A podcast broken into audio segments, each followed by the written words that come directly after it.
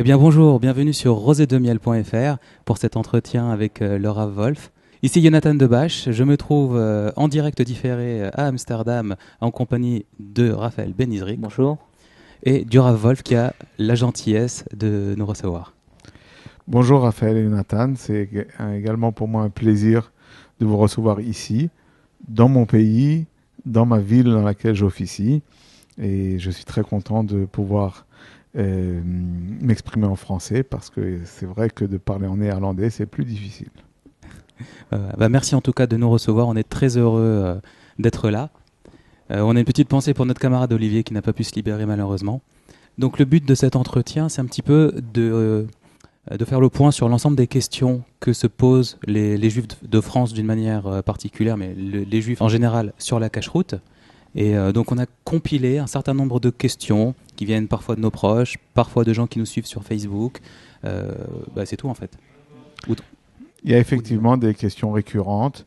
Euh, je m'en rends compte moi-même puisque je réponds beaucoup par téléphone, par SMS, par mail.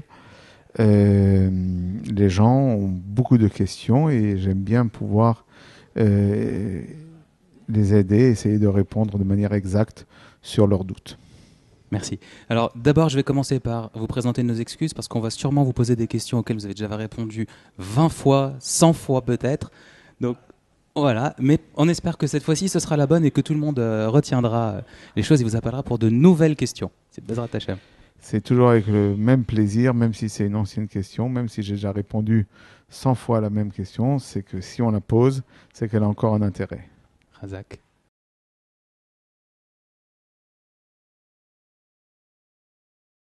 Comment est-ce qu'on peut faire pour être alerté ou pour savoir lorsqu'un produit n'est plus autorisé?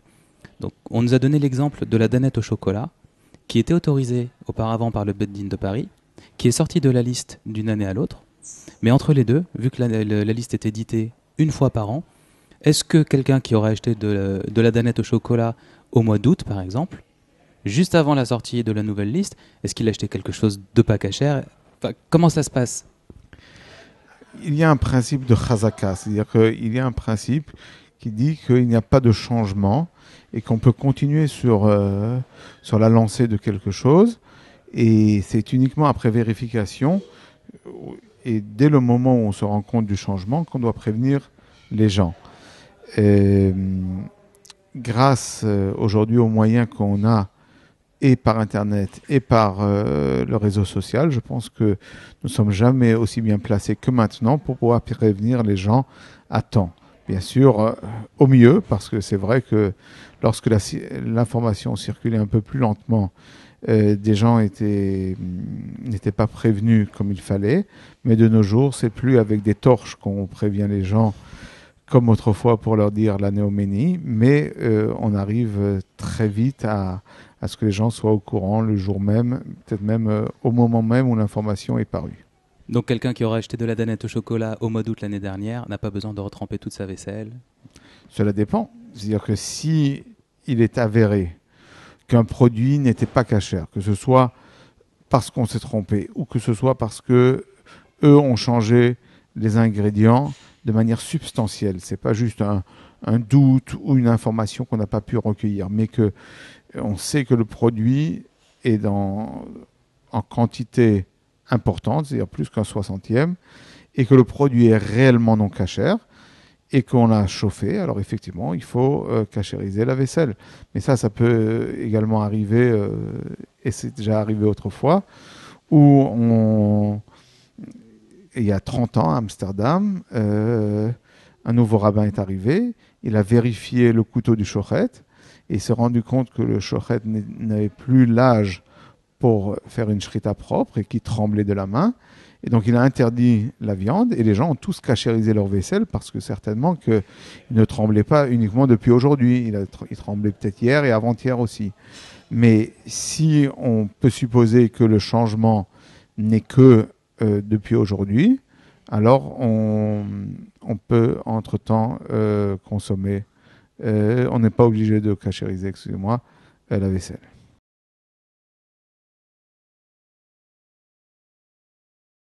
Est-ce que les industriels, lorsque euh, ils ouvrent comme ça leurs usines pour vérification. Est-ce que derrière, ils prennent un engagement par rapport au changement de la recette ou est-ce qu'ils peuvent vraiment changer ça du jour au lendemain? Alors là est la grande différence entre une liste de cache-route qui est uniquement des informations qui sont données à un organisme et la certification cachère qui, elle, couvre euh, tout changement dans l'usine et il y a un engagement écrit de l'usine à ne pas changer les ingrédients qui fait qu'on est derrière une garantie totale euh, de non-changement. Alors après, s'il y a eu fraude, eh ben, ils savent qu'ils doivent euh, des indemnisations à l'organisme de cache-route qui certifie cette usine et il y a une publication qui doit être faite par l'usine elle-même.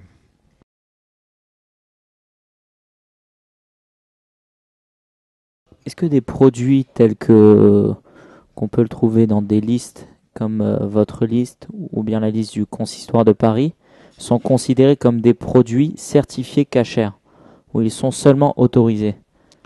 Alors, le but d'une liste est effectivement de, de donner l'information comme quoi les produits sont autorisés. Le choix dans ma liste avait été de, de ne pas prendre des produits qui sont uniquement autorisés, mais des produits qui, qui partant de, le, de cette usine, partaient avec une surveillance rabbinique. Bien que c'était une surveillance rabbinique euh, basique, c'est-à-dire euh, qui s'appuie sur beaucoup de sur des, euh, des, des, coulottes qui ne sont pas euh, consensuelles, mais où il y a justement ce contrat avec l'importateur, comme quoi il ne peut pas changer les ingrédients, puisque c'est un contrat annuel qui signe et un contrat tripartite avec le rabbinat et avec l'importateur pour Israël.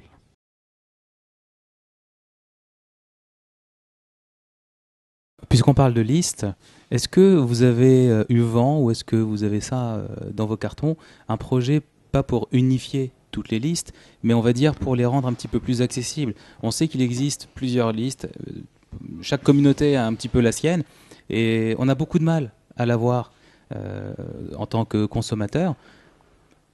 Est-ce que voilà, est-ce qu'il est prévu d'unifier euh, les choses, de faire une liste avec euh, peut-être différents critères en disant ben voilà, ce produit-là, il répond à tel critère de cache-route, ou euh, peut-être de rendre les choses un petit peu plus accessibles?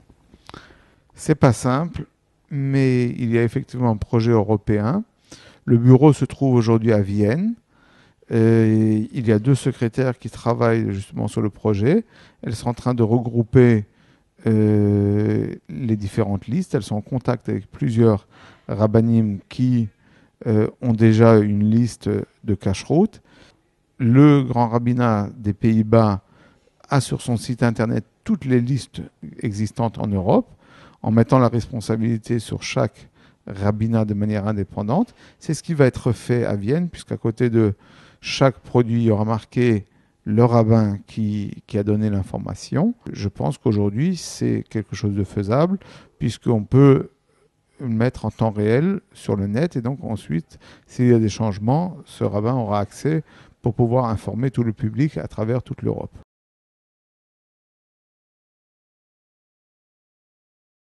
Mais finalement, une liste qui viendrait de Vienne ou bien une de France ne serait pas la même. Euh, je ne pourrais pas prendre par exemple des produits autorisés dans la liste de Vienne en France.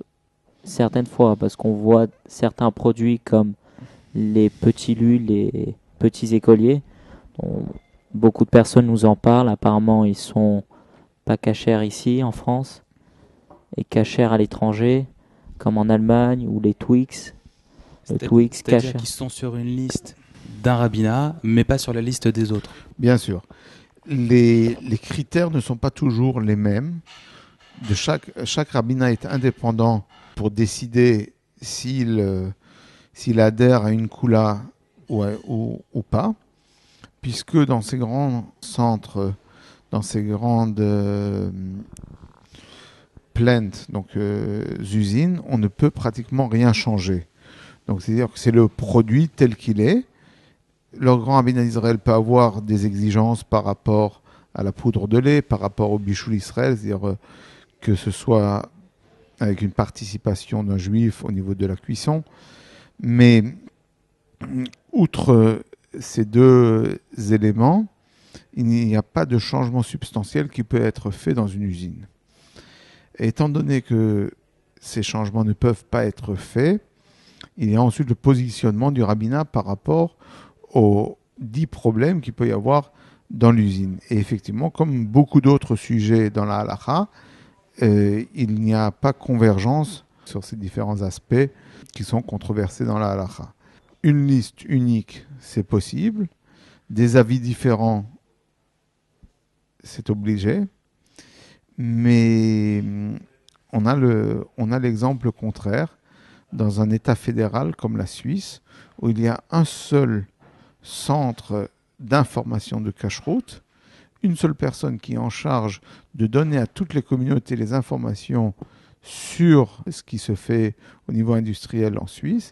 Et ensuite, chaque communauté, selon le degré d'engagement religieux, selon les besoins par rapport à leur éloignement d'un centre de Torah et d'un de commerce euh, cachère avec une, une réelle supervision des, produits, euh, décide de mettre ou de ne pas mettre sur sa liste ces produits. Donc il y a déjà des produits, euh, une diversité dans euh, les produits, mais il y a également une diversité dans les points de vue.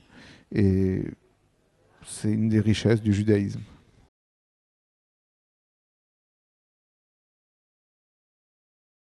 Alors juste pour parler de votre liste, malheureusement qui est souvent, si je peux me permettre, critiquée alors que beaucoup de gens ignorent tout le travail acharné que vous effectuez pour, euh, amener cette liste-là. Vous allez visiter euh, toutes les usines, vous voyagez de partout dans le monde pour sélectionner des produits cachers. Mais finalement, à qui elle s'adresse cette liste? S'adresse-t-elle à n'importe quel juif? Parce que bon, comme euh, beaucoup de juifs argumentent, est-ce que c'est cachère ou c'est pas cachère? Il faut savoir cachère ou pas cachère, ou bien c'est juste une certaine catégorie de juifs. Le déterminer de la manière dont vous le dites, euh, une certaine catégorie de juifs, je pense que c'est pas pas juste, mais il faut bien comprendre que comme dans tout sujet de halakha, si on veut être scrupuleux, il faut répondre à tous les critères de la halakha, il faut répondre à tous les doutes qu'il peut y avoir et également à toutes les marloquettes qu'il peut y avoir dans les poskim. C'est-à-dire que s'il y a deux avis, on peut toujours être maximaliste et dire moi je veux me couvrir par rapport aux deux avis. Euh, c'est comme ça pour Shabbat, c'est comme ça pour la cacheroute, c'est comme ça pour encore tant d'autres sujets. Euh, c'est pourquoi moi je conseille toujours aux gens de prendre uniquement un produit qui est surveillé, un produit qui est Chalav Israël avec du lait surveillé, qui est bijou Israël, qui est cuit par euh, au moins il y a une participation dans la cuisson d'un juif.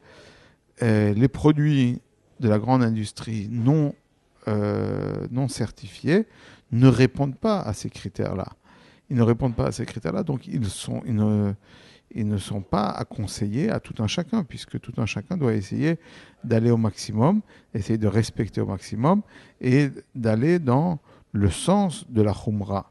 C'est une plus grande protection de cache-route.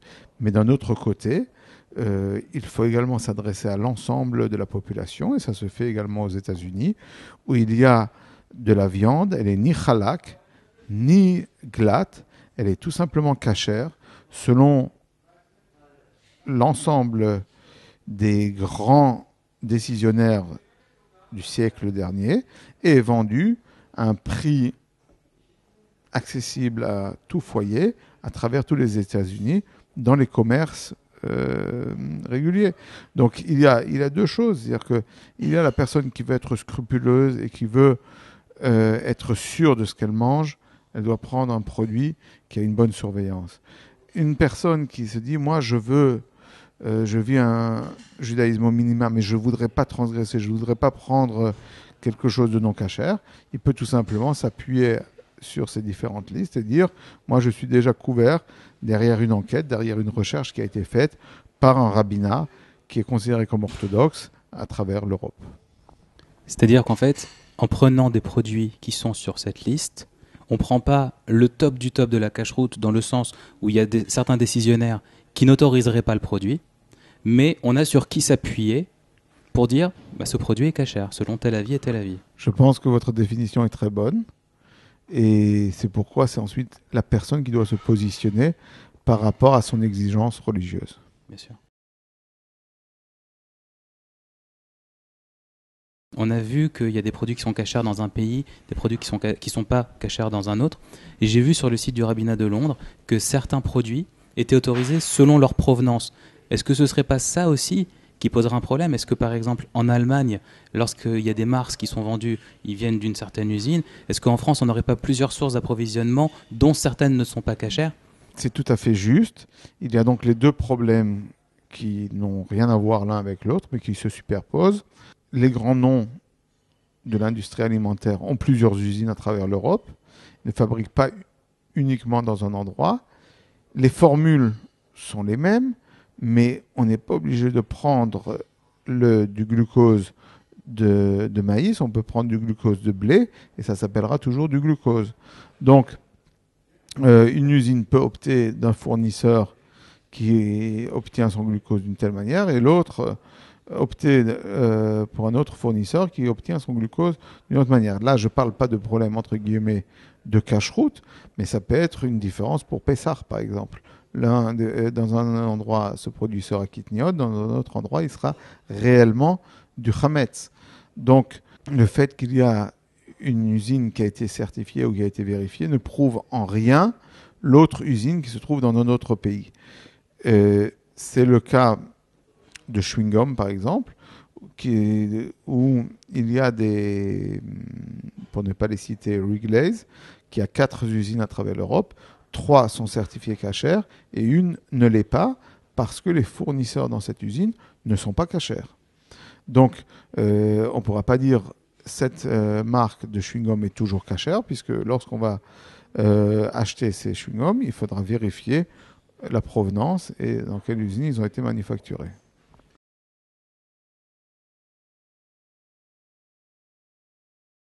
D'ailleurs, dans votre liste, euh, il est marqué parfois vérifier que ça a été produit dans tel pays. Mais c'est pas toujours marqué sur le produit. Est-ce qu'il y a un moyen qui est euh, simple et on va dire euh, fiable? Voilà, quelqu'un qui est intéressé par un produit, il va voir. Est-ce qu'il y a un endroit où il peut regarder en étant sûr que ça vient bien de Suisse, de Hollande?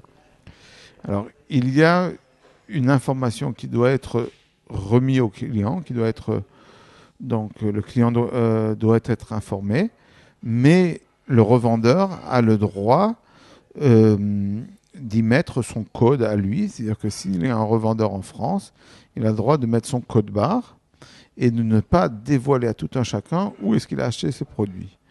Normalement, il y a tout de même le, le, cycle, euh, le cycle de la CE e, dans lequel il y a marqué le pays de provenance. A marqué PL pour Pologne, FR pour France, IT pour Italie, etc. etc. Donc normalement, on peut retrouver l'origine, mais ce n'est pas toujours le cas. Il y a des gens, euh, certaines firmes aussi qui font euh, une MDD, la marque de distribution, et vont mettre donc leur code barre, ils vont mettre distribué par, et eux ne sont pas obligés de donner l'information, ils vont dire fabriqué en CE, c'est largement suffisant selon la loi. Mais en tous les cas, en enquêtant, on peut le savoir. D'accord.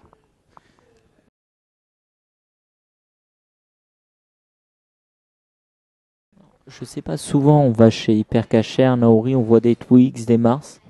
Donc c'est la même. Euh, on a une photo en fait. Euh, si tu me donnes mon téléphone. En fait, on a fait des photos de produits comme ça, juste pour montrer. Alors c'est pas pour citer des marques en particulier ou, pour pointer du doigt. C'est vraiment pour aider euh, nos, auditeurs à, faire le tri dans, ce qu'ils ont ou dans ce qu'ils n'ont pas. Voilà. Donc par exemple, si on regarde ce paquet de Mars qui est vendu dans un commerce cachère. Oui, tout à fait. Est-ce que c'est une production spéciale? Est-ce que c'est exactement le même et qui vient juste d'une usine dans laquelle on a la certitude que c'est cachère? Alors, il n'y a pas de doute que ce n'est pas une fabrication spéciale. Euh, ces Mars ont été fabriqués dans l'usine de Mars à Agno, en France.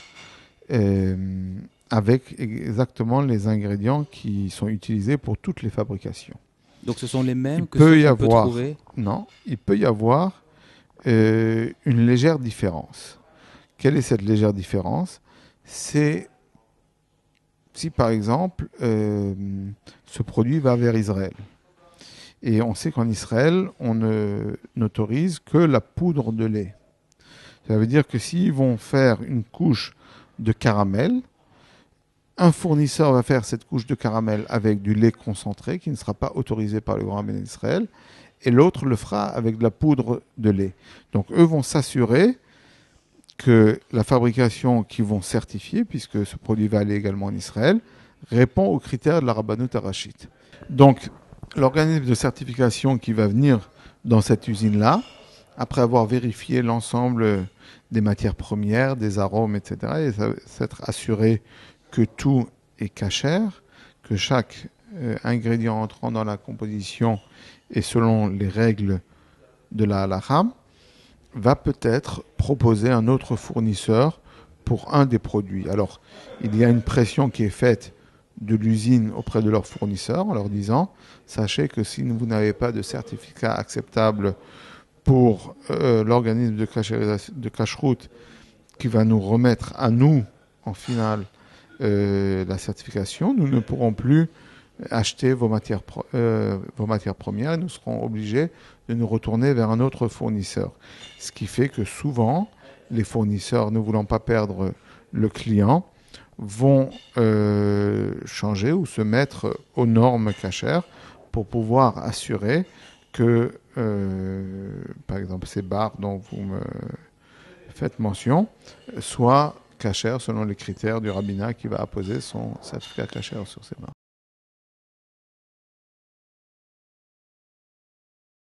Mais est-ce que finalement ce certificat de cache-route, ici même, est fiable ou bien euh, non Est-ce que c'est qu'une étiquette D'accord, mais une étiquette, ça ne veut pas dire que c'est pas fiable. Euh, c'est l'organisme qui est fiable ou qui ne l'est pas. Euh, on ne peut pas changer des emballages où il faut investir plusieurs centaines de milliers d'euros pour chaque produit. C'est-à-dire que les rouleaux sont commandés pour une production énorme. Donc il est vrai que lorsque l'importateur en Israël a besoin d'avoir des mentions légales qui sont différentes, l'importateur aux États-Unis, où il y a d'autres mentions au niveau de la Food and Drug Administration, alors il fera d'une pierre deux coups et mettra également le logo dans euh, l'emballage. Mais si c'est dans un pays où il n'y a pas euh, un tel engouement pour le produit cachère, on sera obligé d'y apposer un sticker.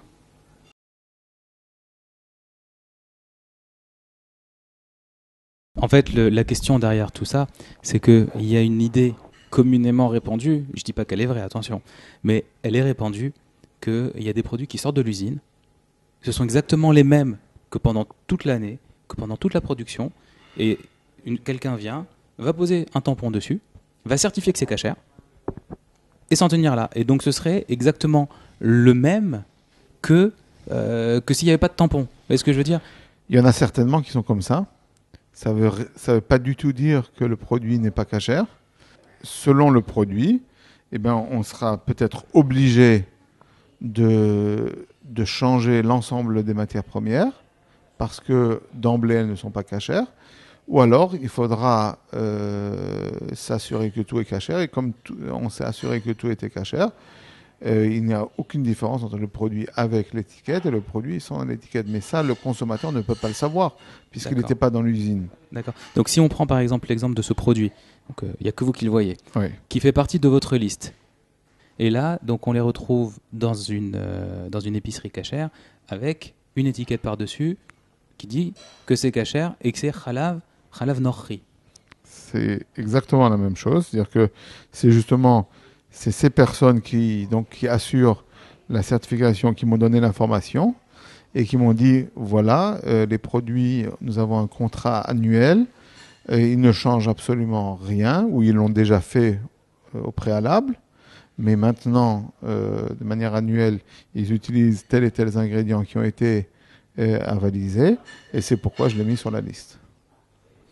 Ça, veut dire qu'un produit qui est sur votre liste, si on le trouve en version cachère avec un produit, mis à part s'il y a marqué production spéciale, hein, euh, parce qu'il en existe euh, des comme ça, mais donc si c'est pas une production spéciale, on peut considérer que c'est le même. Tout à fait. D'accord. Donc je pourrais acheter ces mêmes pains à Carrefour ou un autre magasin. Encore une fois, j'ai pas dit euh, d'acheter a priori des produits de la liste. D'accord? Euh, J'ai été clair là-dessus. Non, mais c'est-à-dire c'est que ça a le même statut.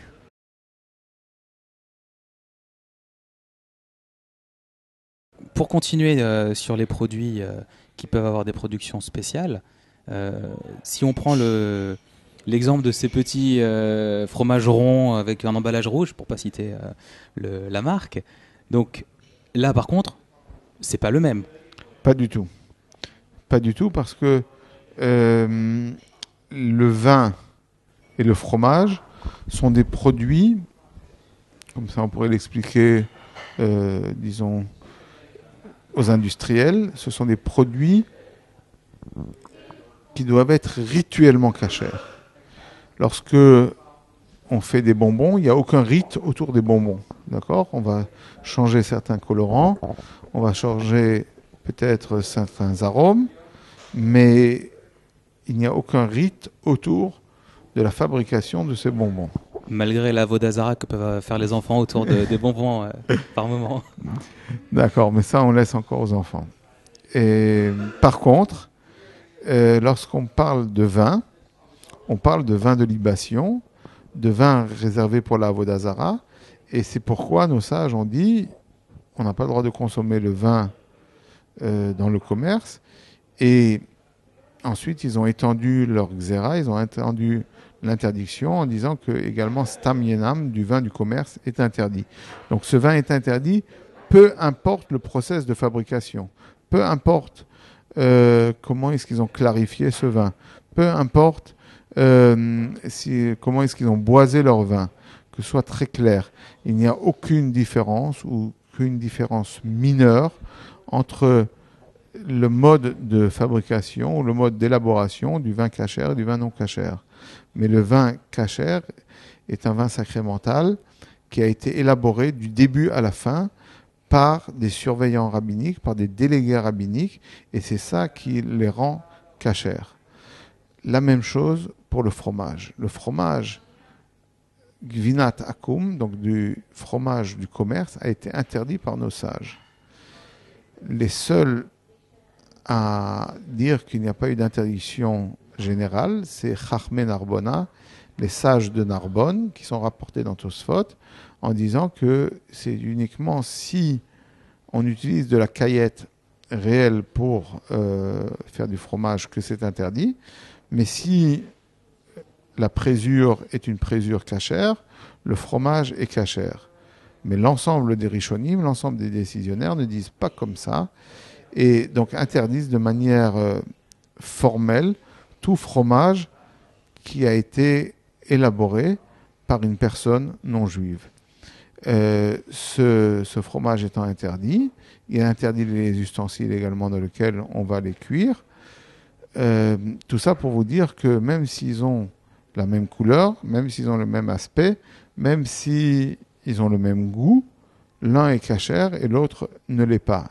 Si j'ai devant moi une, un- une cuvée Valandro cachère et une cuvée Valandro non cachère, Robert Parker ne pourra peut-être pas euh, trouver la différence entre les deux, bien qu'il a tout de même fait une différence au niveau de sa note, puisqu'il a mis un 98 au cachère et un 97 au non cachère. Mais normalement, il ne doit pas faire de différence. Mais euh, nous, nous en voyons toute la différence, puisque l'un est fait selon les règles de la halakha et l'autre n'est pas fait selon les règles de la halakha. Donc le fromage qui aura exactement le même goût, le même aspect, est totalement différent au regard de la halakha.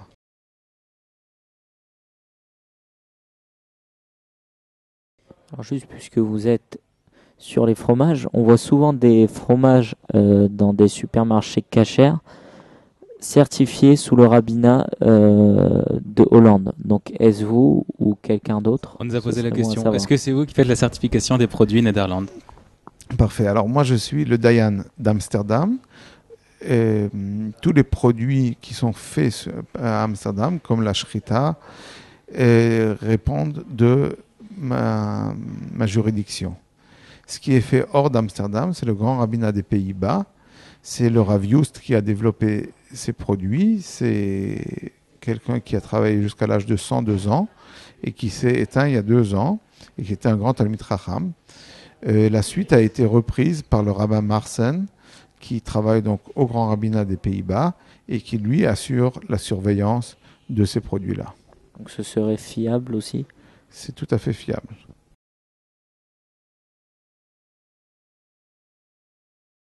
Alors, on a une question de Delphine et Steven D qui nous, euh, qui nous demandent est-ce qu'il y a des projets de vérification de produits sans gluten?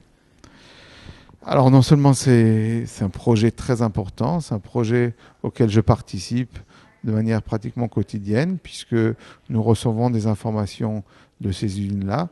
Il faut quand même savoir qu'un enfant qui, est, qui a la maladie de celiac, qui est donc euh, intolérant au gluten, est considéré selon la comme un cholé, comme un enfant malade.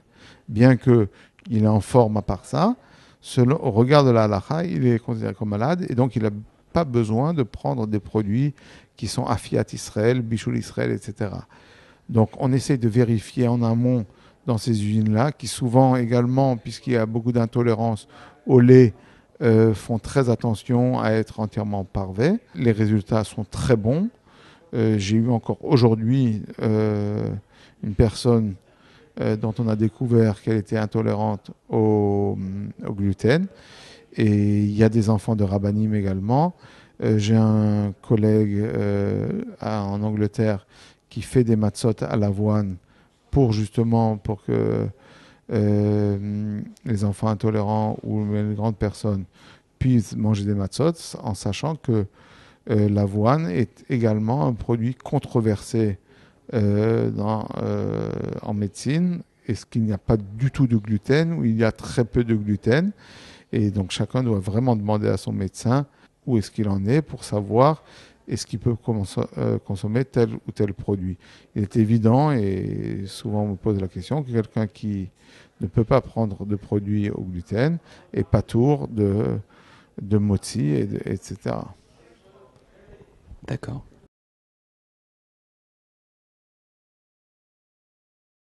On a une question de Hillel et Naomi B qui nous demandent est-ce que ça existe des produits qui sont Khalav Israël, en tout cas qui sont indiqués comme étant Khalav Israël, mais qui en fait ne le sont pas? Malheureusement, il y a beaucoup de produits dans le commerce où des gens peu scrupuleux écrivent des informations qui ne sont pas réelles. En effet, pour qu'un produit soit Khalav Israël, selon les critères du Shulchan Aruch, il faut qu'il y ait une surveillance du début à la fin. Qu'est-ce qui s'appelle du début à la fin? Ça s'appelle du début au début et à la fin, et une possibilité de rentrer au milieu.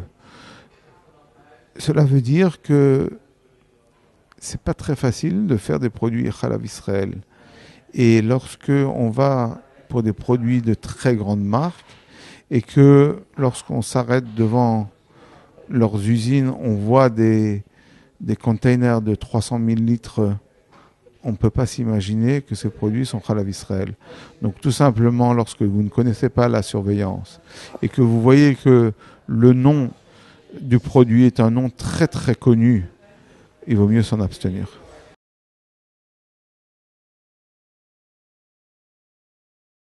Donc les fameux petits écoliers granola qu'on peut trouver dans le commerce, Khalav Israël avec une certification d'arabe apparemment digne de confiance, ce ne serait pas fiable? Non, j'ai pas du tout dit ça. J'ai pas du tout ça. Moi, j'ai parlé de produits laitiers. Ces produits dans l'industrie n'existent pas avec du ah, lait. D'accord, les produits laitiers. Et ils n'existent absolument pas avec du lait. Et donc il n'y a pas de lait qui rentre dans ces usines. Il y a de la poudre de lait qui rentre dans ces usines-là. Donc très facilement, on peut euh, commander dans les mêmes usines, chez les mêmes fournisseurs, de la poudre de lait alors, ils appellent ça de la poudre de lait kosher, c'est celle qui a été vérifiée, qui n'est pas halal Israël, mais qui est acceptable par le grand rabbinat d'Israël en tant que poudre de lait, et de la poudre de lait qui est super kosher, c'est-à-dire qui est sous surveillance rabbinique du début à la fin, comme on a dit, donc qui est considéré comme Chalav Israël ou Cholov Israël, selon la prononciation américaine. Dans le cas des, des petits gâteaux. Je ne suis pas allé vérifier, mais ce que je peux être certain, qu'il y a eu un changement de poudre qui a été fait. Quels sont euh, les critères que ce rabbin a demandé pour la cachérisation des ustensiles, euh, pour l'attente des 24 heures, ça il faut lui demander à lui.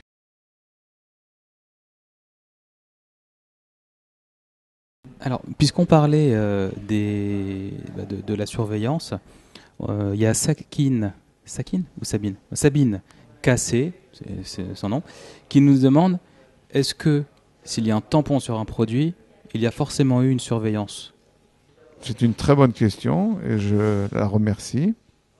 S'il y a un tampon, cela veut dire que le rabbin a considéré que la surveillance qu'il met sur ce produit est en adéquation avec la nécessité de surveiller le produit. Euh, S'il y a un produit qui est d'emblée cachère, il peut se suffire de vérifier de manière euh, tout à fait euh, ordinaire ce produit. Par exemple, s'il donne euh, une surveillance sur de l'eau minérale, et du moment qu'il vérifie que, la source ne fait que sortir de l'eau et que l'endroit où on embouteille cette eau est un endroit propre, il n'a pas besoin de surveiller plus que ça. Par contre, euh, s'il donne un, une ashgacha, une surveillance sur la charcuterie, cela veut dire que du début à la fin, il y a un surveillant. Entre les deux, il y a des produits qui doivent avoir un surveillant du début à la fin. Il y a des produits qui doivent avoir euh, un yotse venirnas, c'est-à-dire qu'on rentre de temps en temps dans l'usine. Et il y a des produits qui sont très simples, qui nécessitent uniquement une surveillance une fois par an. C'est ce qu'on appelle euh, dans les organismes de cache-route annual visit, c'est-à-dire qu'on vient une fois par an pour s'assurer qu'il n'y a pas eu de changement majeur dans ce produit, mais euh, ce produit reste un produit très simple à élaborer.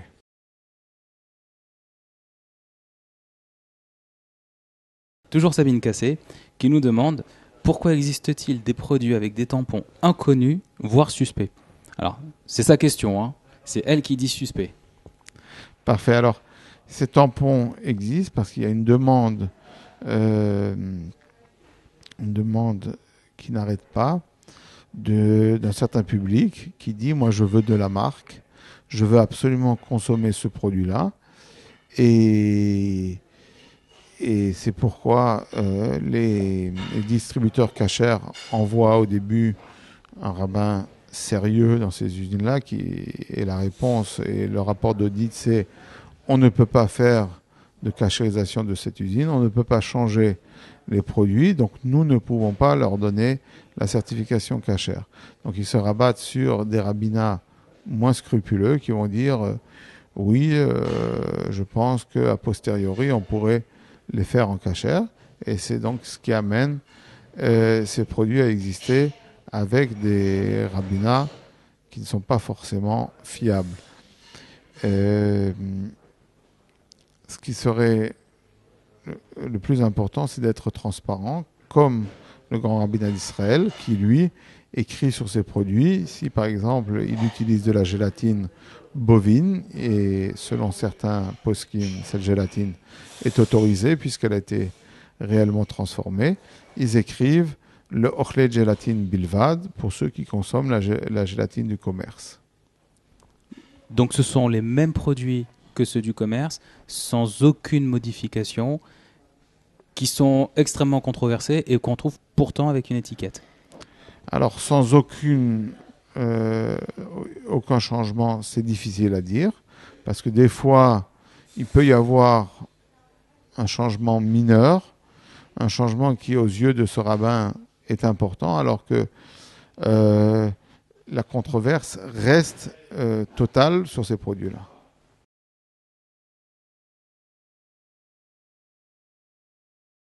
Alors, est-ce que ce serait aussi le cas du Nutella? Puisque, bon, apparemment, c'est un produit euh, que tout le monde euh, raffole et donc on a reçu beaucoup de questions. Oui. Est-ce que le Nutella est cachère ou pas? Ça reste toujours C'est une le mystère. C'est une question récurrente. hein. Tout à fait. Alors, la question est très simple. Il faut savoir que ce produit est effectivement euh, est développé d'une euh, d'une manière telle que les gens euh, en raffolent. Ils ont des, meules pour moudre la noisette de telle manière qu'il n'y ait aucun, aucun effet granuleux dans le produit. C'est idem pour, le cacao, pour, le beurre de cacao, pour le sucre utilisé. Donc le tout est broyé de manière très très fine et passé sous des rouleaux compresseurs pour avoir justement l'onctuosité nécessaire pour que les gens la préfèrent à d'autres pâtes à tartiner. Euh, cette pâte à tartiner con- contient du lactosérum. Et le lactosérum, c'est justement ce produit controversé sur lequel donc euh, on a expliqué dans notre liste pourquoi est-ce qu'on avait autorisé les produits au lactosérum, puisque le Gaon Rav Moshe Feinstein l'autorise. Euh, je sais que aux États-Unis, il y a également une controverse autour des propos de Rav Moshe Feinstein, et mais en tous les cas, il l'a écrit.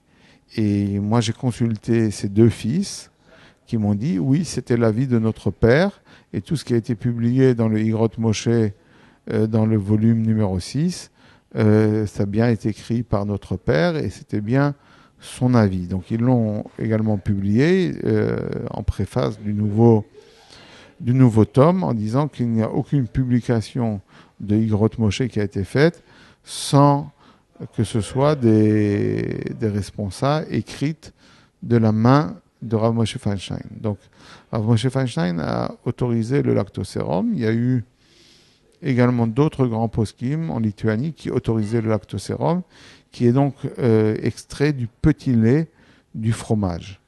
Or, lorsque on a maintenant un fromage qui est, comme on a dit précédemment, est totalement interdit par nos sages, que se passe-t-il du petit lait? Et il y a plusieurs écoles. Il y en a qui disent que c'est rien, c'est un détritus. D'autres disent non, c'est comme du fromage et c'est totalement interdit. Et d'autres disent non, c'est comme du lait non surveillé. Et c'est euh, cette position donc, que nous avons adoptée dans la liste. Et c'est pourquoi le Nutella cachère et le Nutella non cachère est le même, bien que peut-être certains organismes de cache-route qui vont euh, apposer leur sticker sur le Nutella vont exiger que ce soit d'un fournisseur qui utilise de la présure microbienne dans ses fromages. Et donc euh, ils considèrent que le petit lait est également autorisé selon d'autres avis comme Laura Vosner et euh, ou d'autres organismes de cache-route demandent que ça soit extrait en dessous de 54 degrés ou 45 degrés pour que ça soit considéré comme extrait à froid. Donc il y a un peu euh, différentes manières euh, de se placer par rapport à ce problème du lactosérum et c'est ce qui fait en, fait toute la différence des listes. Les seuls qui ont mis donc réellement du fromage, c'est les Italiens. Les Italiens ont mis euh, la mozzarella. Et donc j'ai écrit une lettre au Grand Rabbin de Rome qui m'a écrit une très belle lettre en me disant que et en me montrant sur quoi les euh, rabbins donc italiens s'appuyaient en disant que euh, les Italiens n'avaient jamais pris sur eux la xerat gvinatacum, donc le fait de ne pas consommer du fromage non surveillé, donc comme on avait dit auparavant, comme Chachmé Narbona, les sages de Narbonne, c'est étant donné que la majorité des décisionnaires ne pensent pas comme ça, je pense qu'il est inacceptable que autre part qu'en Italie, on consomme cette mozzarella. Et c'est pourquoi on revient sur le problème essentiel d'une liste unique. Il y a également des us et coutumes liés à la tradition du pays. Il y a des œufs de caille qui sont consommés à Paris et qui ne sont pas consommés à Marseille. Il y a de l'espadon consommé dans certaines villes du Maroc et dans d'autres villes du Maroc qui n'est pas consommé, etc., etc. La liste serait longue. Le foie gras consommé en Hongrie est totalement interdit en Pologne et Galicie. qui fait qu'il y a beaucoup de produits sur lesquels il y a des massorot shonot, des différents avis, mais également des différentes habitudes. Nous connaissons bien les différences à Pessar, où certaines communautés prennent des kitniot, d'autres ne prennent pas de kitniot, et la liste est longue. Donc pour revenir au Nutella, puisque vous vous permettez le lactosérum, ce serait cachère, certes pas le meilleur, mais ce serait tout de même Oui, tout à fait. C'est-à-dire qu'il n'y a pas d'autre risque à part le risque de lactosérum. Donc si on suit les avis euh, autorisant le lactosérum, le Nutella serait le même dans le cachère ou pas dans le cachère. Et celui qu'on voit chez Hyper Cachère, il est souvent marqué en hébreu, donc avec une Ashgacha, donc on se Oui. c'est peut-être différent, non? Alors, euh, effectivement, sur leur site, ils écrivent que leur production qui part pour Israël a été faite avec du lactosérum extrait de fromage dont on n'a pas utilisé de présure animale, mais la présure microbienne. Mais d'après Rabbi Moshe Feinstein, peu importe la présure utilisée dans ces fromages, nos sages n'ont pas interdit le petit lait de ce fromage, mais uniquement le fromage lui-même.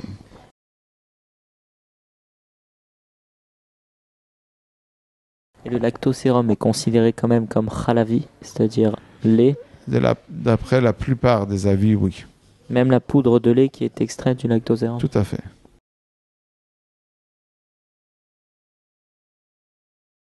Depuis tout à l'heure, on parle de Rav Moshe euh, Feinstein, euh, qui, est, qui a un- une opinion, on va dire, qui, qui est plutôt controversée euh, dans le monde religieux con- concernant le lait chamour et sa consommation. Euh, Est-ce que vous pouvez nous faire un petit résumé pour que les auditeurs, les, ceux qui vont regarder cette vidéo, comprennent de quoi on parle quand on parle de lait chamour et de lait norré Parfait. On a dit précédemment que le vin euh, qui n'a pas été élaboré par des délégués rabbiniques n'est absolument pas consommable. Du fromage également, on a dit à part euh, selon les sages de Narbonne. Et la question maintenant, et vous êtes là aujourd'hui à Amsterdam, donc euh, il y avait un grand rabbin à Amsterdam qui s'appelait le, le prix Hadash. Le prix Hadash euh, a tranché sur le lait non surveillé en disant le lait non surveillé n'est pas interdit, il est juste interdit à la consommation s'il y a risque. Mais s'il n'y a pas de risque, il est permis.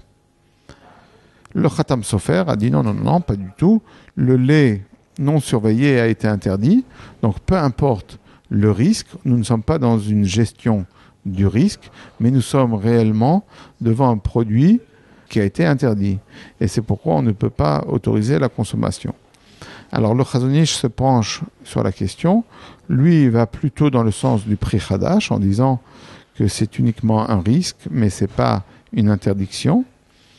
Alors que Moshe Feinstein va tout à fait d'un autre prisme. Il vient, il nous dit non, non, non, la vie essentielle, c'est le Khatam Sofer. Et c'est comme ça, en tous les cas, que l'ensemble des communautés ashkénazes ont transmis cette halakha. Et c'est pourquoi il ne faut prendre que du lait surveillé. Mais vient Moshe Feinstein et dit un grand chidouche, une grande nouveauté.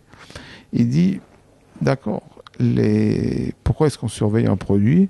C'est parce que l'industriel a peur de mélanger, a peur de changer s'il y a un surveillant. Dit Rav Moshe Feinstein, mais ce surveillant n'a pas obligatoirement besoin d'être juif. Si ce surveillant, c'est la Food and Drug Administration. Et si quelqu'un fait une fraude, il va en prison.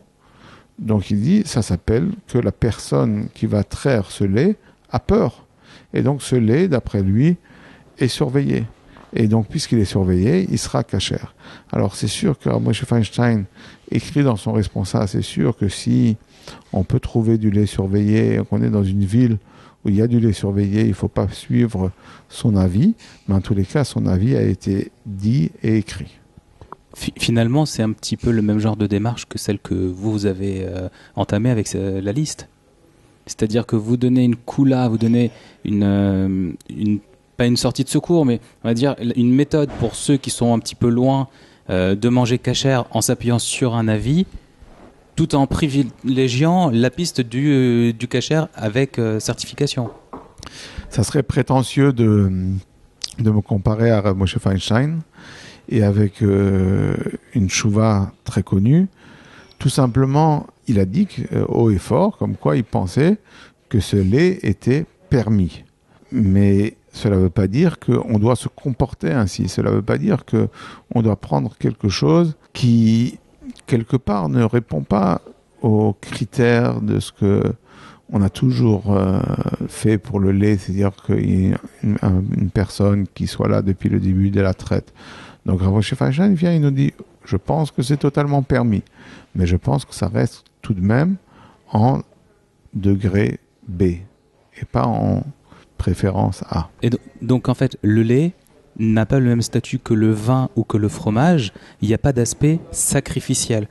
Il n'y a pas d'aspect euh, sain. La raison pour laquelle nos, sages, nos rachamim, ont institué d'avoir du lait qui a été surveillé, c'était de peur qu'il soit mélangé avec des produits qui, eux, ne sont pas cachers, comme du lait d'animaux euh, interdits. Ils ont interdit à cause du risque de mélange, mais dès qu'ils l'ont interdit, cela reste un produit interdit. Donc même si on est sûr qu'il n'y a pas de risque, d'après le Khatam Sofer, cela reste interdit. D'après le prix Khadash, si même de manière empirique, on peut savoir qu'il n'y a pas de risque, on peut le consommer.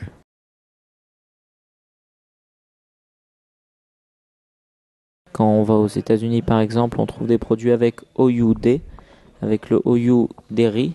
Donc on nous dit c'est pas chameau, mais est-ce que c'est mieux qu'un produit, euh, un produit français sans certificat Est-ce que c'est la même chose ou est-ce que c'est carrément chameau?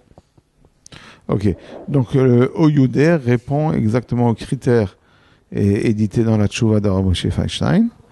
Et il n'y a pas de différence si c'est de la poudre de lait ou du lait euh, écrémé ou du lait entier. Et c'est pourquoi euh, il y aura une différence entre ce qui se passe en Israël, où, comme je vous ai dit précédemment, la poudre de lait est autorisée par la Rabbanut Arachid l'Israël. Par contre, du lait, ce qui s'appelle Chalav Nigar, c'est-à-dire du lait euh, sous sa forme naturelle n'est pas autorisé. Et c'est pourquoi euh, le Grand Rabbinat d'Israël interdit les glaces Hagendaz, bien qu'il y ait dessus le OUD ou les glaces Benigeri. Et c'est pourquoi euh, Benigeri a fait une version Halav Israël pour Israël, pour pouvoir entrer dans les supermarchés qui, eux, n'ont pas le droit de faire entrer des produits avec du lait non surveillé. Pour revenir à votre question, il y a une différence entre la France et les États-Unis. C'est une chouva connue du, de euh, Ravni Simoribibo Libracha, dans laquelle il explique que euh, aux États-Unis, le fait de mélanger un autre lait avec du lait de vache, c'est la cour pénale, c'est très très grave, alors que euh, en France, on risque uniquement d'être euh, sanctionné au niveau financier, c'est-à-dire qu'on peut être euh, renvoyé de la coopérative pour avoir fait un tel mélange. Donc là, on revient un peu sur euh, tous les scandales alimentaires qu'il y a eu dernièrement. Lorsqu'on a demandé pourquoi est-ce que vous avez mis de la viande de cheval, ils ont dit quel est le problème? Mais c'était de la viande, elle était fraîche. Donc c'est-à-dire que ce qui est un enjeu énorme pour nous ne l'est pas forcément pour les autres.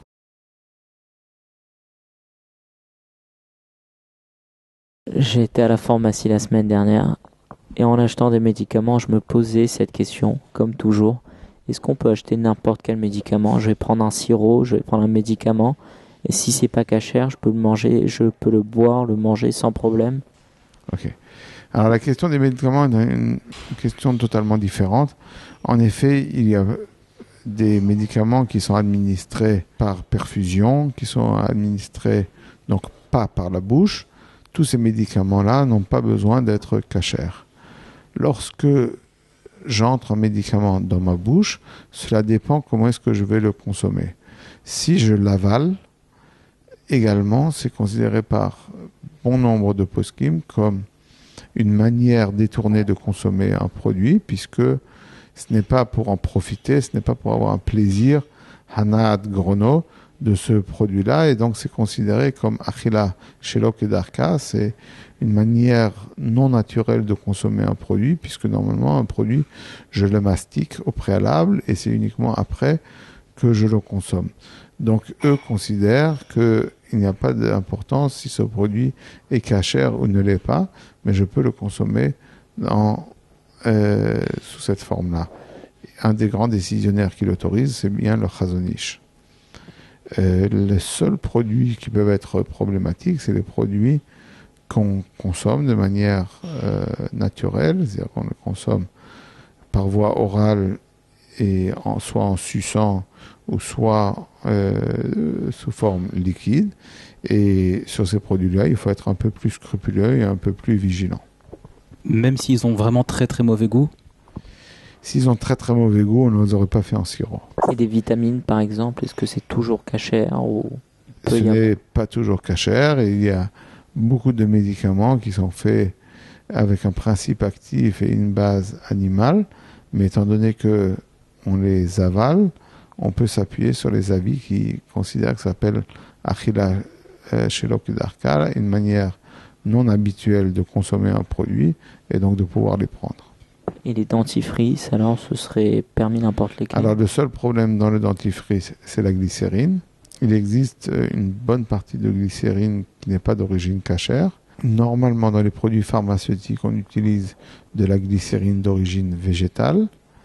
J'étais moi-même il n'y a pas longtemps en Inde pour justement la certification d'une usine de glycérine. Il y a également en France plusieurs usines de glycérine qui sont toutes cachères, mais il y a de la glycérine qui provient donc de graisse animale. Alors il y a des tchouvotes dans les acronymes qui permettent la glycérine même s'il est d'origine animale, considérant que sa transformation est substantielle. D'autres ne sont pas d'accord. En tous les cas, pour le dentifrice, dans un cas de doute, avec ces post qui l'autorisent, plus le fait que ce n'est pas du tout un comestible, c'est quelque chose qu'on va euh, regurgiter, on peut s'appuyer sur eux, et c'est pourquoi, a priori, il vaut mieux prendre euh, un dentifrice sans glycérine, mais si on en s'est trompé et qu'on a pris un dentifrice avec de la glycérine, on pourra se brosser les dents avec.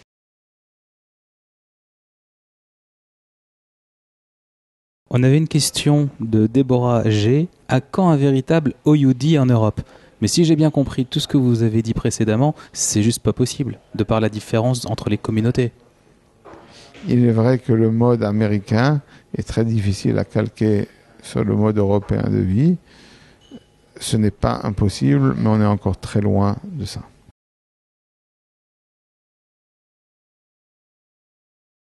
On nous demande si il est prévu une application smartphone pour savoir quand on est au supermarché si un produit est cachère ou pas. Je crois qu'il y a déjà une application qui s'appelle Rabbi Scan. Euh, je crois. Tu veux en parler? Rabbi Scan, oui, non, mais c'est-à-dire une application avec des rabbinim derrière, des rabbinim comme vous qui vont vérifier les, les, les usines régulièrement et donc qui peuvent avoir une base de données plus large. Je pense que c'est, ça semble tout à fait faisable. Mais c'est pas, c'est pas en projet. C'est pas en projet, mais dès qu'on a le, dès qu'on a les infos, le support ensuite n'est pas difficile à mettre en place.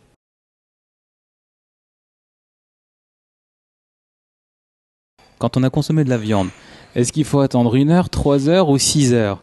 Ah ben vous, êtes, vous avez fait un bon voyage puisque vous êtes ici dans la, je pense, la dernière communauté ashkénaze qui, qui fait des mariages et avec euh, un repas de viande et des danses pendant une heure et ensuite un grand buffet avec de la crème et des produits laitiers.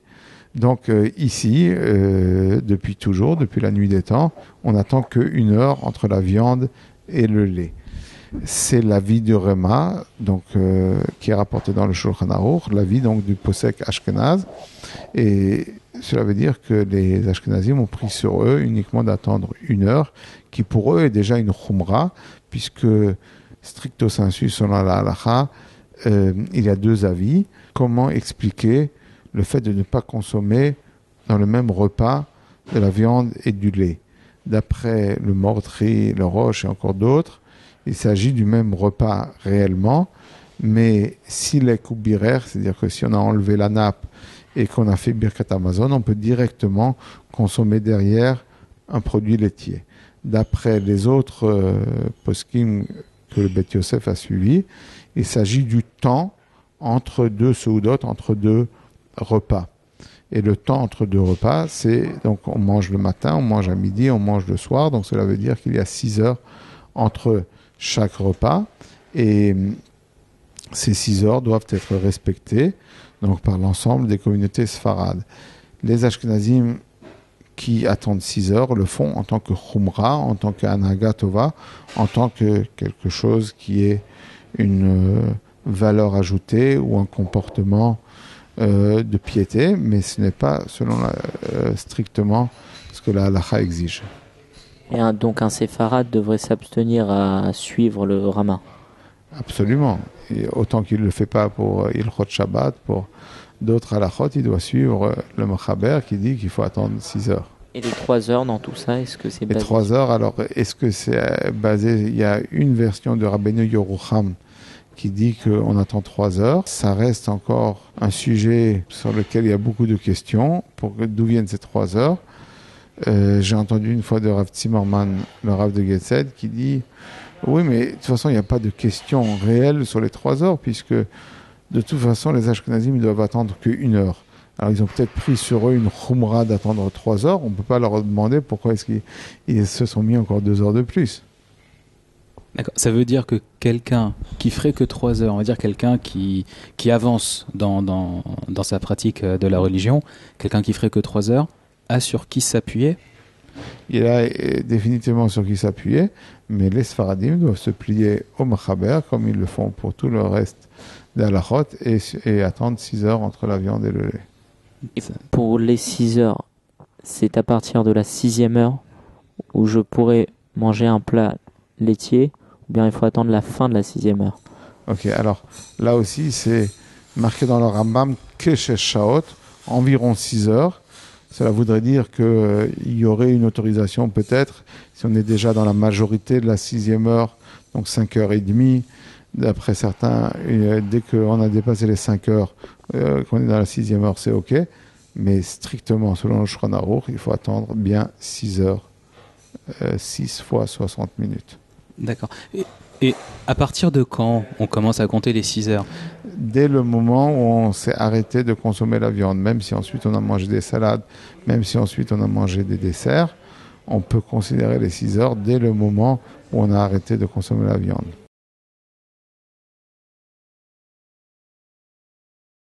Quels sont les aliments que l'on peut acheter partout, comme le riz, et quelles sont les précautions éventuelles à prendre? Alors, il y a beaucoup de produits qu'on peut acheter dans le commerce.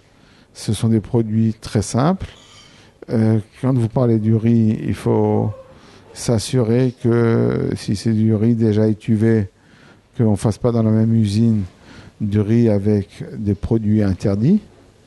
Et si c'est du riz frais, il y a tout simplement la vérification des tolaïm, vérifier qu'il n'y a plus de verre dans, ces, dans ce riz. Donc, donner une réponse euh, euh, générale et dire quels sont les produits autorisés, c'est pas facile. D'un autre côté, il faut absolument qu'il y ait certains produits autorisés pour tout un chacun. Et également, lorsqu'on est en déplacement, en voyage, on veut pouvoir rentrer dans n'importe quel supermarché et dire ben, ça je prends, ça je prends, ça je prends, et avec ça je pourrais me faire un repas du soir.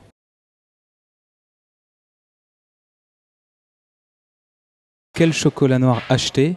Pour faire ces gâteaux parvés Elle a posé une bonne question. Et là, on se retrouve devant une certaine difficulté de la halakha. En effet, le chocolat n'aime pas l'eau. Et les chocolatiers, normalement, n'utilisent jamais de l'eau dans leur machine et nettoient avec du chocolat. Ils nettoient avec du chocolat ou peut-être avec de l'huile, mais jamais avec de l'eau.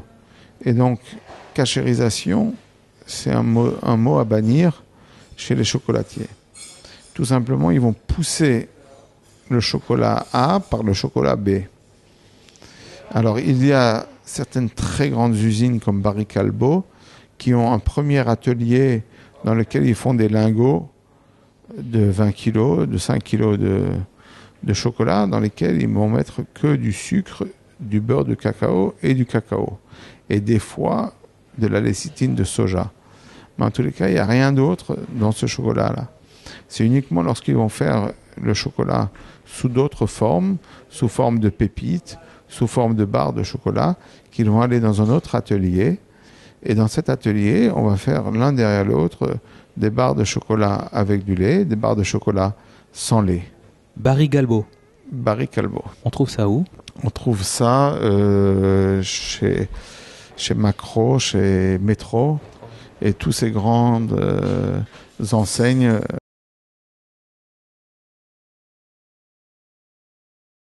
Alors, les fruits secs, est-ce que ça change quelque chose s'ils sont simplement grillés, s'ils sont grillés et salés, s'ils sont grillés et sucrés, ou s'ils sont grillés et caramélisés? Tout à fait. Alors, cela va dépendre dans quel four ils vont être grillés. En effet, lorsqu'on parle de pistache, par exemple, ou lorsqu'on parle d'amandes grillées euh, salées, ce sont normalement dans des fours verticales qui, qui vont être grillés à sec. C'est-à-dire qu'il y a du, du sel humide qui va être euh, dispersé sur ces produits-là et ensuite c'est un four qui sèche ces produits. Par contre, certains autres fruits secs qui sont grillés avec de l'huile sont grillés ré- réellement dans une friteuse. Et dans cette friteuse-là, on a pu faire d'autres produits, soit avec l'adjonction de certains arômes entièrement non cachers et, ou directement des produits qui ne le sont pas. En effet, j'étais dans une usine en Espagne qui faisait ce genre de produit. À ma grande surprise, ils faisaient dans la même huile des hum, formes de bisli, mais ils étaient tout simplement d'origine animale. C'était la peau de la joue de porc qui était frite dans cette huile-là.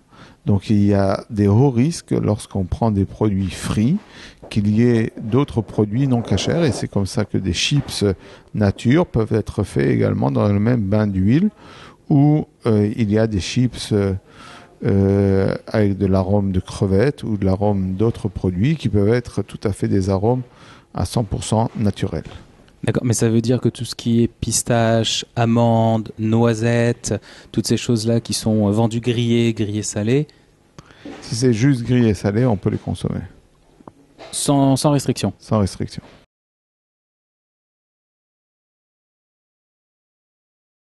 Question de déborrager, peut-on acheter des légumes surgelés sans additifs si aucun numéro d'emballage n'est trouvé dessus? Et qu'il est impossible de vérifier donc la, la présence du fameux code 560-66C qui parlera aux ménagères de moins de 50 ans Il est avéré que dans certaines usines, on fait également des plats cuisinés à la viande. Étant donné qu'on utilise une seule source de vapeur, donc une grande chaudière qui est placée dans l'usine, bien qu'elle soit placée très loin des cuiseurs, mais on considère que tous les cuiseurs sont en communication. Et c'est pourquoi, justement, cette usine dont vous parlez a été vérifiée par le Beddin et se sont rendus compte qu'on faisait des plats cuisinés et qu'il y avait donc retour de vapeur qui causait problème sur le reste des produits qui ne sont que des légumes sans aucun additif. C'est pourquoi il faut essayer de prendre des légumes congelés s'ils ont été blanchis au préalable. C'est-à-dire que lorsqu'ils sont de couleur claire, ils sont passés dans un bain d'eau bouillante avec de l'acide citrique pour que lorsqu'ils soient décongelés, ils ne brunissent pas. Et donc ce bain d'eau bouillante, puisqu'il est chauffé avec la même vapeur, est considéré comme contaminé s'il y a de la viande dans la même usine. C'est pourquoi on essaye a priori de consommer des produits qui ont été vérifiés. A posteriori, on peut utiliser tous ceux qui ne font pas partie de cette liste noire de l'usine 55 euh, dont il a été avéré qu'il y a des produits non cachers qui sont blanchis avec la même vapeur. D'accord. Et par extension, les fruits surgelés, c'est la même chose? Pas du tout. Les fruits surgelés euh, ne sont jamais cuits au préalable, donc ils sont euh, surgelés entiers. Ils répondent à une qualité de produit déjà, donc euh, ils sont beaucoup moins nagoua par des tolaïms, c'est-à-dire qu'il y a une présence de nuisibles beaucoup plus faible que dans les produits frais, Mais à part ces nuisibles-là, il n'y a aucune présence d'ingrédients étrangers dans ces fruits et ils sont congelés entiers sur des tapis de congélation et n'ont aucun contact avec des produits non cachers. Donc ils peuvent être pris sans aucun souci. D'accord. Et concernant les fruits qui peuvent être tranchés, je pense par exemple, euh, on trouve des morceaux de mangue comme ça. C'est exactement la même chose. Il n'y a pas de risque que le couteau ait été utilisé pour autre chose. Il s'agit d'industrie, il s'agit de lieux de production. Il y a des règles très strictes à ce niveau-là et il n'y a aucun souci.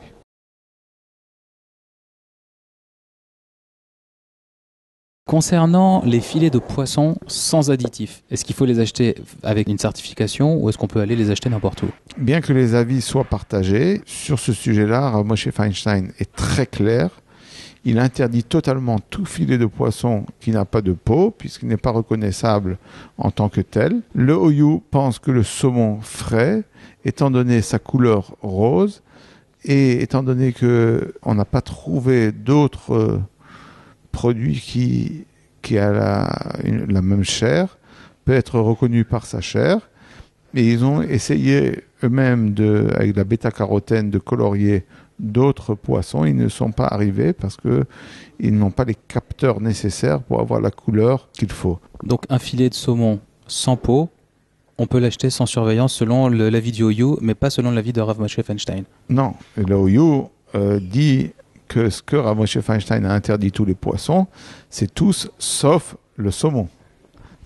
C'est une explication du OU sur la vie de Ramoshe Feinstein. Dès qu'il n'y a plus de peau, il y a une loi qui autorise de réingurgiter euh, des protéines de poisson pour arriver au même poids qu'il avait avant que la peau lui soit retirée. C'est une loi européenne euh, je sais que c'est justement le grand rabbinat des Pays-Bas qui l'a découvert, puisque ici, ça se fait de manière régulière.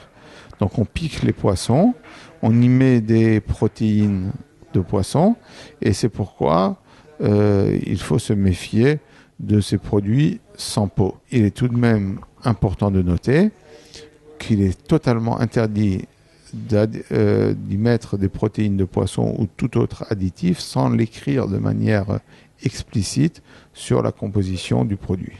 Donc, toujours vérifier la composition. Donc, un filet de saumon sur lequel il y aurait marqué 100% pur saumon, sans additif, peut être acheté sous forme frais ou sous forme congelée.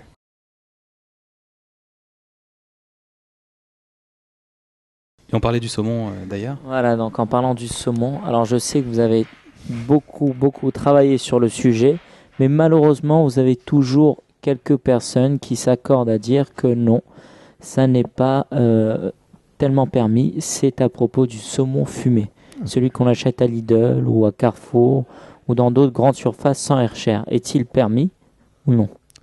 Alors, je vous remercie pour cette question parce que je sais que beaucoup de gens critiquent le psaque que, que j'ai émis à propos du saumon fumé, mais encore personne n'est arrivé à me prouver le contraire. Et je demande toujours à toutes les personnes qui euh, m'affirment certaines choses qui se passent dans certaines usines, de m'amener à mes frais et d'aller vérifier euh, leur dire.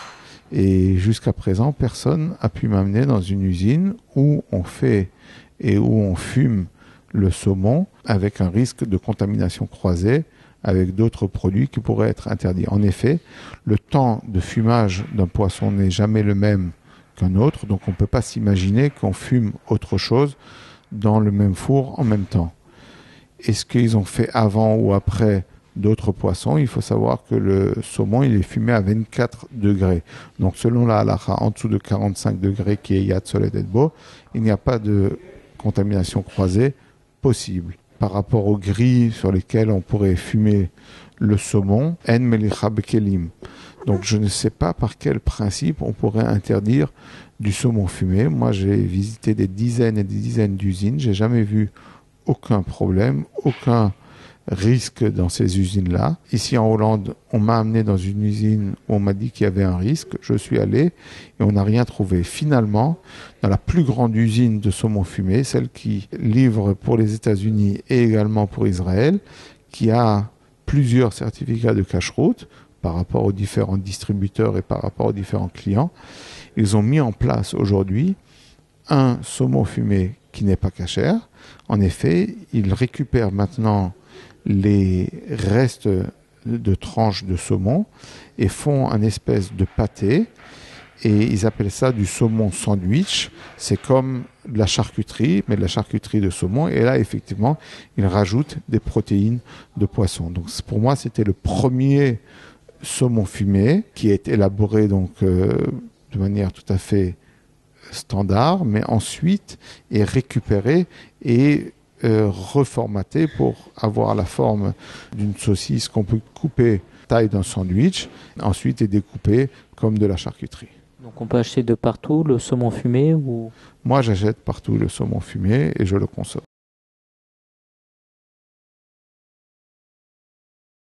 Tu avais une euh, question sur la glace. Je ne sais pas si tu auras de réponse. Alors c'était juste à propos des agendas. Donc on sait qu'on nous dit toujours tous les parfums sont cachers. Bon, dernièrement, on m'a dit que la rhum raisin n'était pas cachère.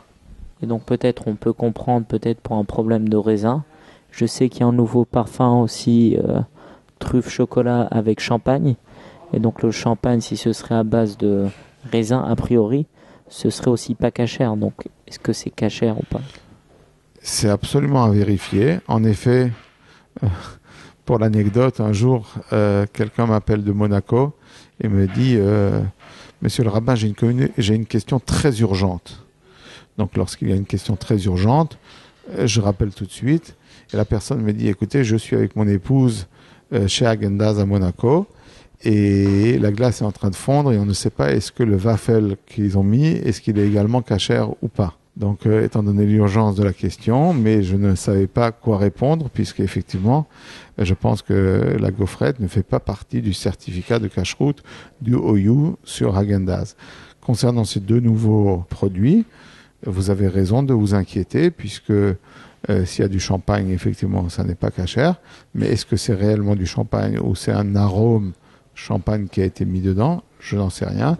Il faut vérifier cet élément. Je pense que sur le site de Häagen-Dazs, il y a le certificat de cache-route du OU dans lequel il est écrit exactement quels sont les parfums qui sont cachers, dans lesquels il y a du lait ou pas de lait.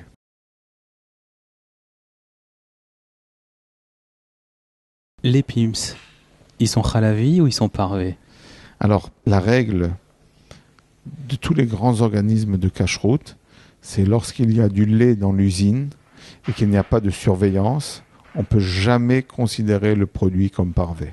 Donc c'est très clair, même si sur les ingrédients il n'y a pas écrit lait ou si sur les ingrédients il y a écrit trace de lait, si c'est un produit non surveillé, on ne peut pas le considérer comme parvé, étant donné qu'il y a des halakhot concernant les ustensiles, il y a des halakhot concernant les restes, et on ne peut jamais être sûr, puisque pour eux, c'est un produit qui est autorisé dans leurs usines, et puis c'est tout. Donc il faut le considérer euh, comme halavi, si si j'ai bien compris. De toute façon, même si il a un sigle de cache-route annuel, si par exemple euh, un des grands organismes des États-Unis va donner une certification à cette usine, elle ne pourra jamais lui donner un certificat parvé puisqu'il y a une présence, une omniprésence de lait dans cette usine. Mais il n'y aurait pas de problème de Khalav Israël, non? Khalavakoum. Ah ben si, si, si c'est du lait, c'est certainement pas du lait surveillé qu'il y a dans l'usine. Donc c'est halavakum ce qu'il y a. Donc une personne qui prend Khalav Israël devrait s'abstenir de consommer. Totalement. Il devrait s'abstenir totalement de consommer des produits qui sont manufacturés dans une usine dans laquelle il y a de la poudre de lait ou de la poudre de lactose.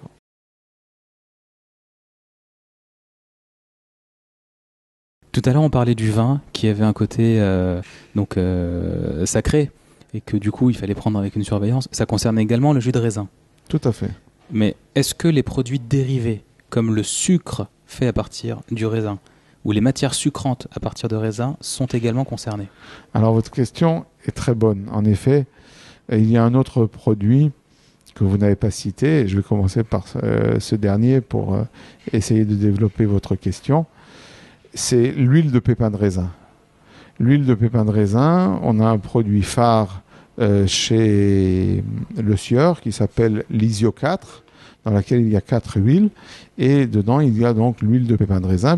Le Khatam Sofer autorise l'huile de pépin de raisin puisqu'il dit c'est pas un produit du raisin, c'est un produit du grain qui lui est cachère. Pour Rav Meir Harik, le pépin de raisin reste un des produits ou des sous-produits du raisin et donc est interdit. Cette controverse est jusqu'à nos jours et c'est pourquoi il y a certains qui autorisent l'huile de pépin de raisin, d'autres ne l'autorisent pas. Lorsque vous parlez de sucre de raisin ou de matière sucrante, eh, le problème c'est que dans une économie de marché, on va essayer toujours de récupérer la matière première au meilleur prix. Or, lorsqu'il s'agit euh, de ces produits-là et que la plupart des raisins est utilisé pour faire du vin, on va euh, récupérer les tanins, on va récupérer le sucre, on va récupérer tous ces sous-produits après c'est-à-dire après qu'on ait fait du vin. Donc tous ces sous-produits proviennent, selon la halacha, du vin et sont donc interdits.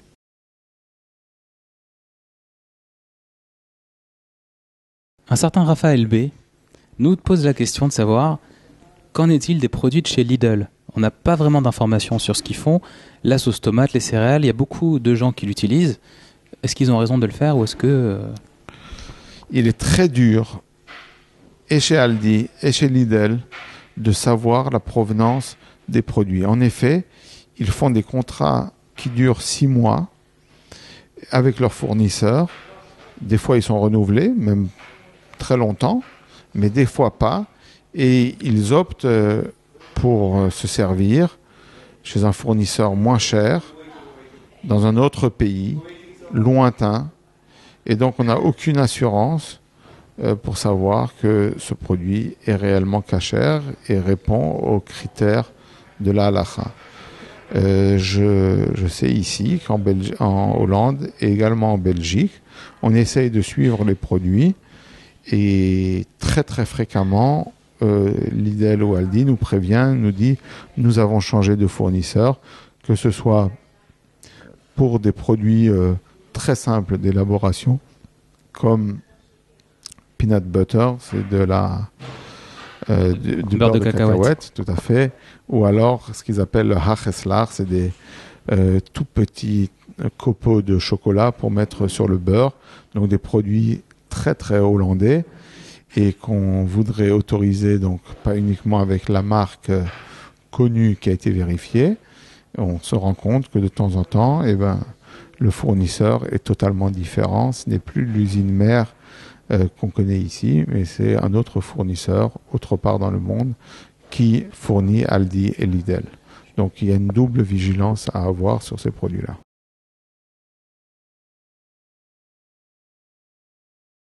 À propos de la sauce tomate Lidl, parce que je sais qu'énormément de personnes la prennent, c'est sous la marque Nostia, je crois. C'est une purée tomate, et donc beaucoup de personnes la prennent. Mais dans la liste, elle n'est pas marquée. Apparemment, selon la liste, elle ne serait pas cachère, donc on ne sait pas est-elle cachère ou pas.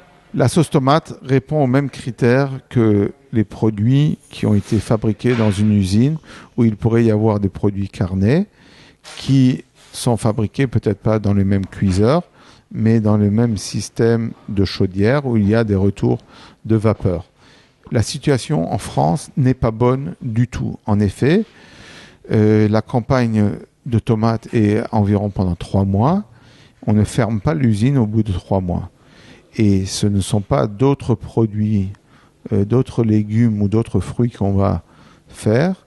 Dans les années 70, c'est ce qu'on a essayé de faire, mais on s'est rendu compte qu'il y avait des trous puisque les saisons ne sont pas exactes, les récoltes ne sont pas à une date euh, précise, et donc euh, les ouvriers restaient sans travail pendant une, période assez importante.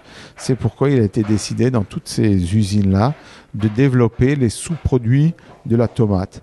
Et c'est pourquoi on pourra retrouver souvent des formes de tomates pelées, sauce tomate et autres à la viande qui sont conditionnés durant toute l'année dans cette usine où on a déjà préparé durant la période de la récolte des grands des big bags, ce qu'ils appellent, c'est des containers de 75 kg dans lesquels il y a du concentré de tomates.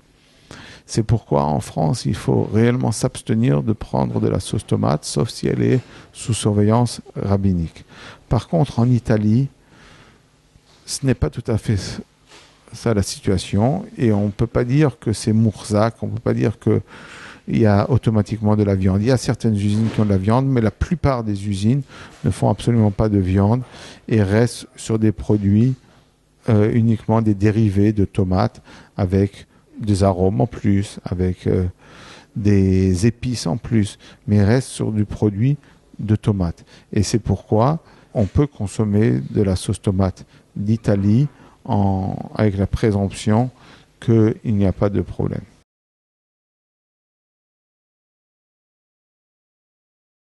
On a une question de Sarah Andrea ZK. Peut-on acheter le glucose n'importe où? Je ne sais même pas à quoi ressemble du glucose quand on l'achète. Donc le glucose est totalement cachère. Par contre, il risque fortement d'être hametz, puisque à cause des OGM, la plupart du glucose en France est à base de blé. Et donc c'est du sucre extrait du blé et on va l'utiliser souvent comme matière sucrante euh, dans beaucoup de, de, produits.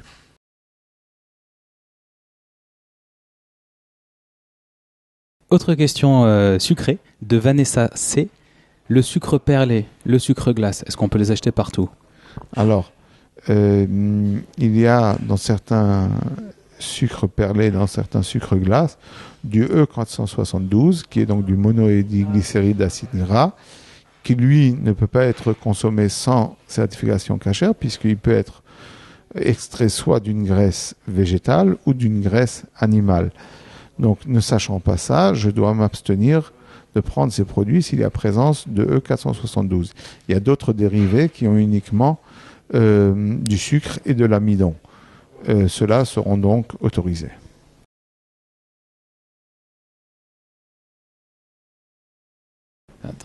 Dans la série Légendes urbaines, j'ai déjà entendu à plusieurs reprises Non, mais le coca de Pessar, en fait, c'est le même, ils ont juste mis un tampon dessus. Ok, alors j'ai déjà répondu partiellement puisque vous m'avez demandé la question sur le glucose. En effet, le caramel du coca est fait sur une base de glucose et les pays européens préfèrent largement le glucose de blé à cause des questions qu'ils peuvent avoir des consommateurs sur les OGM. Et c'est pourquoi il y a de forts risques que le Coca-Cola sans Hercher soit Hametz. Donc il est totalement interdit d'acheter le Coca-Cola dans le commerce. Euh, il est vrai que l'usine, certainement, n'a pas juste fait pour la clientèle cachère du Coca-Cola avec du caramel fait sur une base de pommes de terre ou sur une base euh, de betterave. Mais certainement, euh, on a fait pendant plusieurs mois. Donc on peut avoir du pot et peut-être tomber sur euh, du Coca-Cola cachère, mais on n'est jamais sûr si on n'a pas l'estampille rabbinique sur le Coca-Cola. C'est la roulette russe. Tout à fait. Très bien.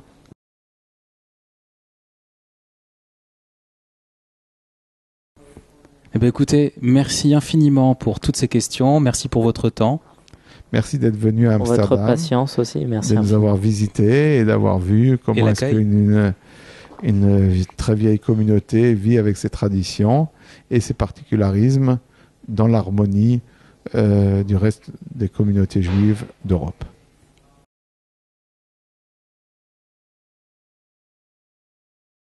Nous avons été rejoints euh, pour quelques instants par euh, un collègue de Ravolf qu'il va vous, vous présenter. Il s'agit du Dayan Rav Evers, qui est donc mon collègue au Bet Din.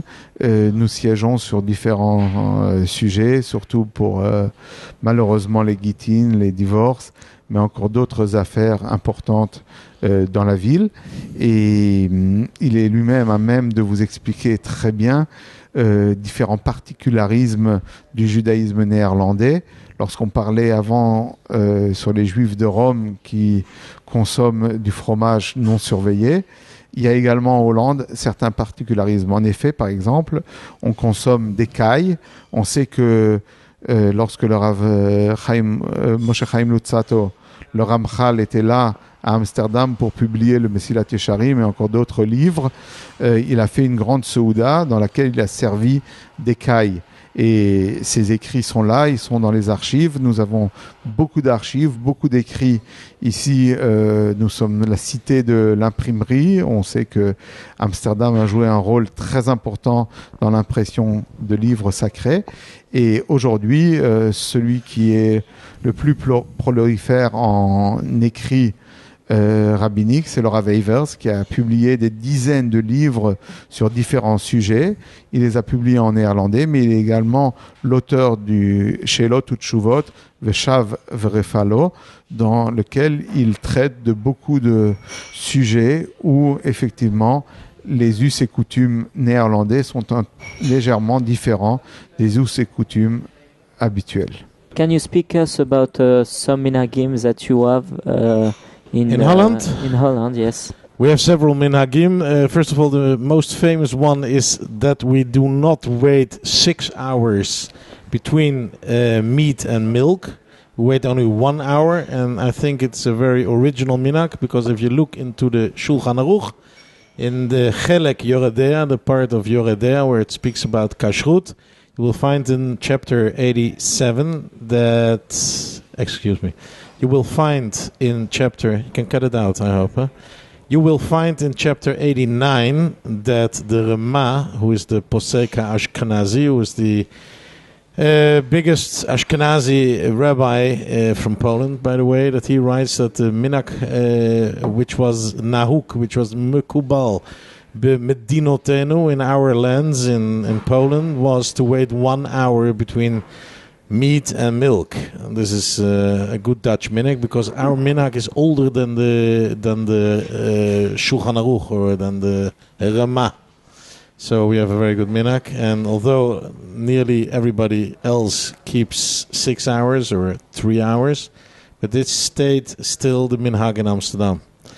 Then we have some other minhagim, um, for example, not to wear a gartel like the Hasidim do, because we say like Tosafot that our um, chagor, our our belt from our trousers are enough to be a separation between the upper part of the body and the lower part of the body. And we also do not wash maim achronim, which means after the suda, you wash your hands to take away the salt of the Yam HaMelech, the really very dangerous salt, because we don't have them anymore, and this is very mekubal, this is very uh, accepté in Amsterdam, not to wash the uh, Achronim, although the Shulchan Aruch says, and the Gemara brings down that it is uh, Maim Achronim Chova, it's uh, really an obligation to do it.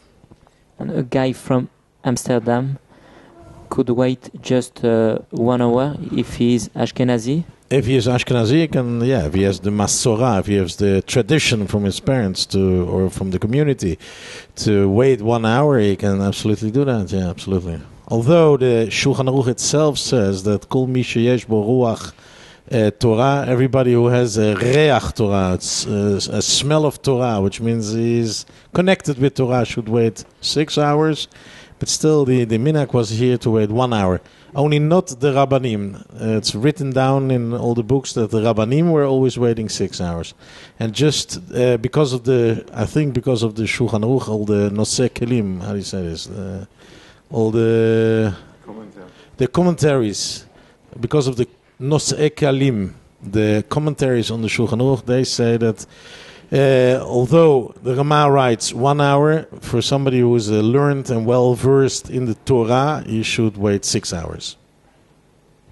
Okay, thank you very much. That's it. I've got one last question. I think uh, Yeah. people will ask uh, when they will know that you wait just one hour for a regular Jew. Yeah. And uh, is there any form you can fill to become a Yes, uh, the, there are ways to become a Dutch Jew. there are ways to become a Dutch Jew. That's by marrying. If a woman marries a Dutch husband, that's why the Dutch uh, husbands are so wanted in the world, because then they follow the husband of their. Uh, excuse me. Then they follow the minhag, the custom of their husband, and then they can wait one hour. Most wanted are Tunisian uh, uh, husband because we can eat uh, even uh, rice at On uh, Pesach. Pesach. Very good. Okay, thank you. Thank you. Thank you very much.